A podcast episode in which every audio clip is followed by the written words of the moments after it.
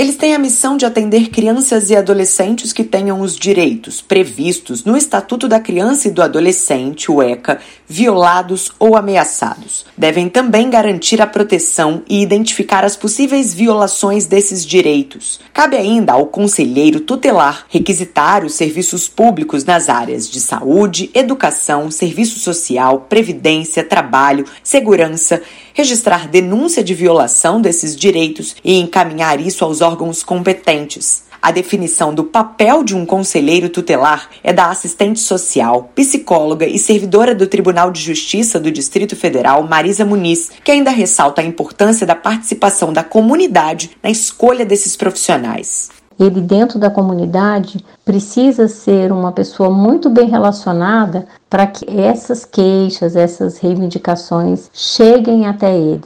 Então, é, o papel do conselheiro tutelar é de fundamental importância na sociedade. Os conselheiros tutelares são servidores municipais e cumprem uma rotina de cerca de seis horas de trabalho diário, mas costumam ter que cumprir plantões noturnos de 14 horas. A remuneração é feita de acordo com a capacidade econômica de cada município. Cada conselho tutelar tem cinco escolhidos em eleições a cada quatro anos pela população local, atuando de forma colegiada e seguindo as atribuições do Estatuto da Criança e do Adolescente. Marcelo Nascimento é presidente da Associação Paulista lista de conselheiros tutelares, professor de Direitos Humanos de Crianças e Adolescentes e foi conselheiro tutelar por seis anos. Segundo ele, o cargo tem uma natureza pesada, pois lida com problemas de todo tipo. Você vai do abuso sexual ao trabalho infantil, à violência doméstica, à exploração sexual, desaparecimento de criança, você vai à ausência das políticas públicas,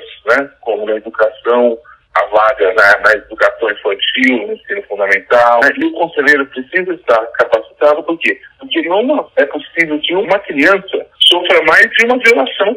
Para se candidatar ao cargo de conselheiro tutelar é preciso cumprir alguns requisitos, como ter no mínimo 21 anos, morar no município há pelo menos 3 anos e na circunscrição regional de conselho a que se candidata, ter ensino médio completo e experiência comprovada de 3 anos em atividades de defesa, atendimento ou promoção dos direitos da criança e do adolescente. Eles devem também ser aprovados em prova escrita. A escolha dos cerca de 30 mil conselheiros tutelares que deverão garantir os direitos das crianças e dos adolescentes entre 2024 e 2028 acontece em todo o Brasil no próximo domingo, dia 1 de outubro, das 8 da manhã às 5 da tarde. Para votar, basta ir à sua sessão eleitoral levando um documento oficial com foto ou o e-título. Reportagem Lívia Brás.